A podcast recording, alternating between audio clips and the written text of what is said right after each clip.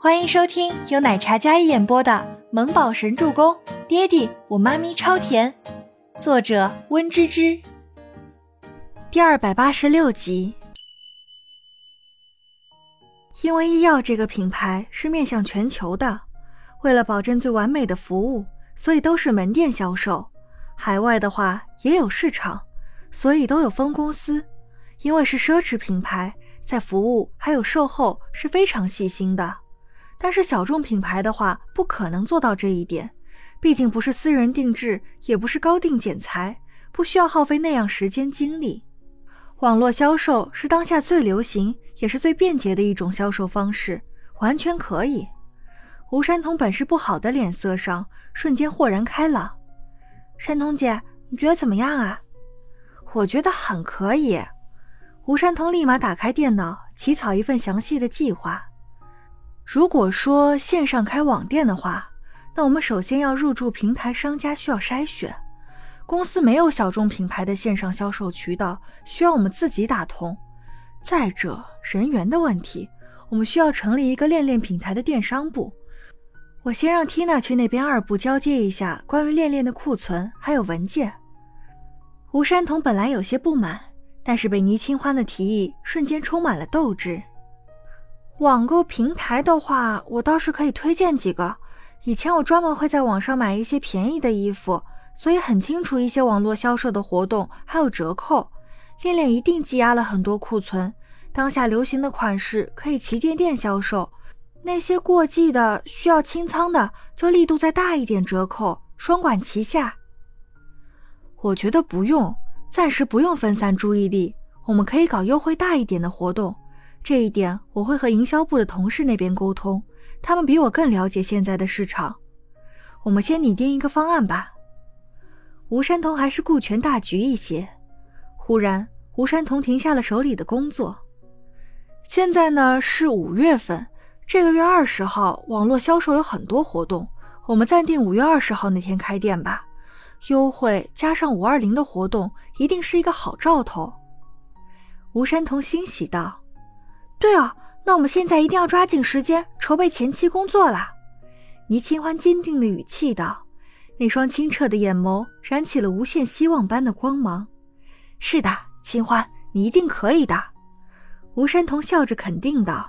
“不是我，是我们。”倪清欢纤纤玉手握成了一个小拳头。斗志昂然，本来是一个苦差事，但是这样商讨一番，两人意见不谋而合，气氛出奇的好，两人默契一笑。那我先跟缇娜去二部了，去了解一下情况，还有收集一些资料。倪清欢只是一个大概的提议，看到吴山童这般重视，他觉得这个方案或许可以扭转局势。嗯，吴山童头也没抬。手指在电脑键盘上食指偏飞，当下时间紧迫，三个月完成今年所有的销售额，不然这个品牌和清欢都会被连累的。倪清欢拿起笔记本，走出办公室，去到缇娜办公桌前。缇娜，山童姐让我们去二部了解一下恋恋的库存情况，还有销售情况。好，缇娜起身跟倪清欢两人走出设计部。看到倪清欢的认真的姿态，宋可儿轻佻的看了一眼她的背影，还真当自己是个人物了。人家设计二部整个部门都不能把恋恋起死回生，她一个实习生竟然敢挑大梁。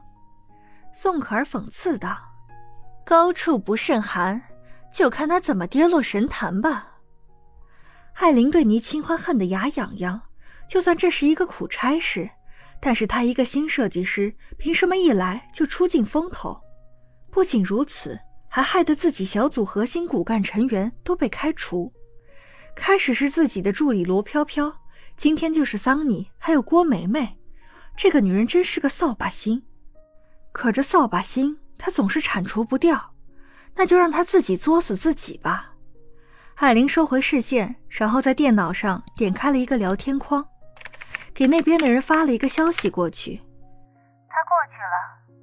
那边的人微信闪烁，然后看到艾琳的信息，他打开恋恋品牌所有库存资料，然后修改了某些数据，接着打印出来。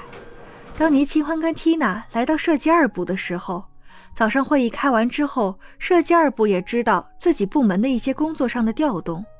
本来设计二部就一直被设计一部暗暗打压。这个小品牌虽然没有什么拿得出来的成绩，可毕竟是自己部门管理的品牌，被倪清欢他们拿了去。某些同事对倪清欢的脸色非常不好。设计二部跟孟年星带的一部装修上差不多。前卫时尚的办公室，二三十人的办公桌坐落在宽敞的办公室中央，四周摆放的都是当季主打的模特服装。不看办公桌的话，很像大商场的陈列台，时尚优美的色彩，姿态万千的模特，身上穿着都是一部优秀出色的作品，但这氛围似乎不怎么好。倪清欢跟缇娜两人礼貌地推门进来。